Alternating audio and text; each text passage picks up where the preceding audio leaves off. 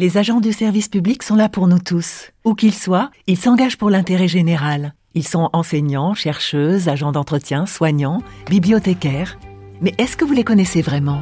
Le podcast Parole publique, avec MGEN, première mutuelle des agents du service public, met en lumière leur engagement quotidien et vous fait entendre leur voix.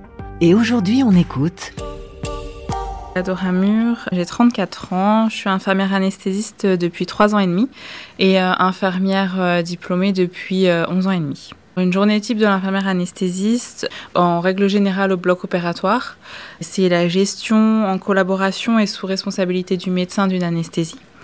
Quand on arrive le matin, on ouvre et on sécurise notre site, un peu comme si on était un pilote d'avion qui fait les derniers euh, checks euh, de son appareil. Euh, ensuite, on prépare les médicaments et le matériel adapté à chaque patient en fonction de la chirurgie qu'on va faire. On accueille le patient, on l'endort à l'aide de médicaments et puis on sécurise ses voies aériennes.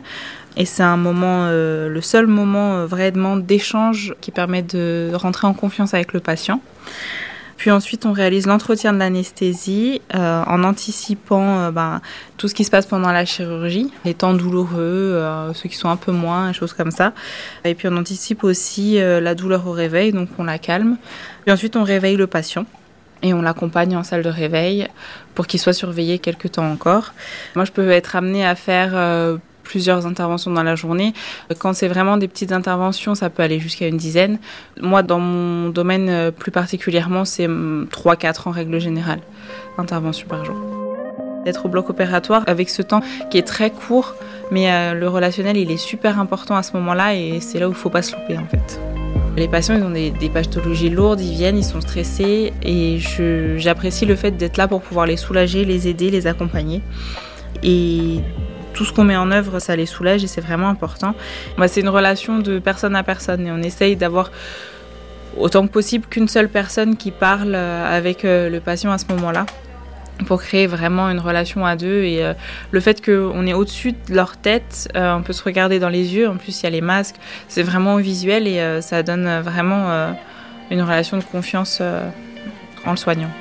Dans le peu de temps qu'on a avec le patient avant de l'endormir, on essaye de cibler un petit peu ce qui lui plaît, ce qui l'intéresse. Il y en a avec qui ça marche très très bien et, c'est vraiment sympa de pouvoir créer une ambiance autre euh, que celle du bloc opératoire. Un jour, j'ai eu un patient pendant que je l'endormais. Enfin, il allait bientôt voyager dans, en Amérique du Sud en Amérique latine, quelque part par là. On s'est dit qu'il allait décoller euh, pour ce pays-là pendant l'intervention, qu'il allait en rêver, qu'il allait être bien. Et quand il s'est endormi, qu'il avait déjà un peu des médicaments, il a levé le bras comme s'il me faisait un, geste de décollage.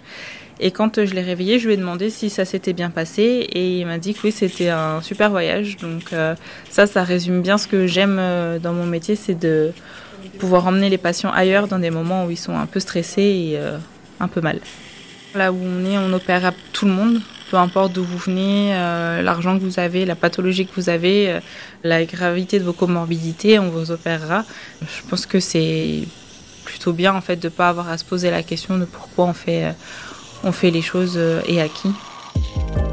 Les collègues sont très très importants. On a des équipes très soudées, on parle beaucoup entre nous, on débriefe beaucoup de toutes les situations. Ben déjà, on ne peut pas forcément tout débriefer à la maison parce qu'il y a des choses compliquées qu'on ne peut pas trop dire et que les gens ne comprennent pas forcément. Et on parle beaucoup entre nous, on se retrouve et on, on débriefe ça. Et puis il y a une deuxième chose qui est assez importante, c'est euh, l'importance de la tenue professionnelle.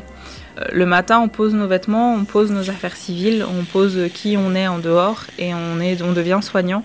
Et en fait, le soir, eh ben, on reprend notre tenue civile, donc on pose notre blouse et avec le fait de jeter notre blouse au sale pour la nettoyer, et eh ben, enfin, personnellement, je jette un peu les soucis et le bloc euh, avec.